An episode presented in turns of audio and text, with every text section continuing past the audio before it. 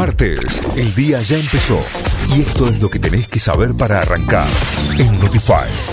Vamos a las noticias. Esta semana Argentina recibirá casi 5 millones de vacunas contra el COVID-19. Así lo afirmó el jefe de gabinete Santiago Cafiero junto a la ministra de Salud Carla Bisotti, que estuvo presente en la llegada de un nuevo vuelo proveniente de Estados Unidos con 1.139.000 dosis de AstraZeneca y Oxford. En el lugar, el funcionario confirmó que entre hoy y mañana el país recibirá vacunas Sinopharm. 287 personas serán denunciadas por no cumplir la cuarentena obligatoria. La titular de la Dirección Nacional de Migraciones, Florencia Cariñano, ratificó que se iniciarán denuncias penales contra aquellas personas que no cumplieron la cuarentena obligatoria al ingresar al país. Cariñano advirtió que esta infracción contempla penas de entre 3 y 5 años de prisión.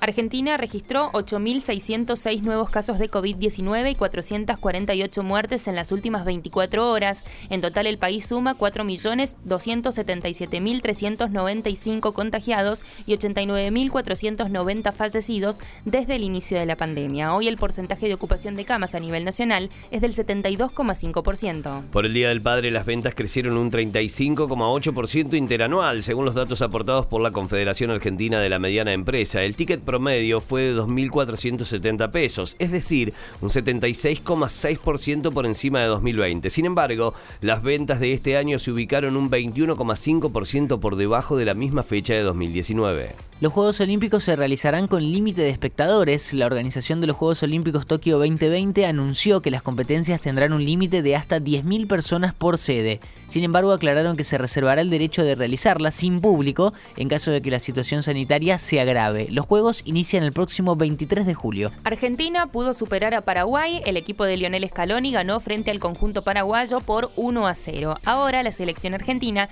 se prepara para su próximo partido contra Bolivia el próximo lunes 28 de junio a las 21 horas. Notify, las distintas miradas de la actualidad para que saques tus propias conclusiones. De 6 a 9, Notify, plataforma de noticias.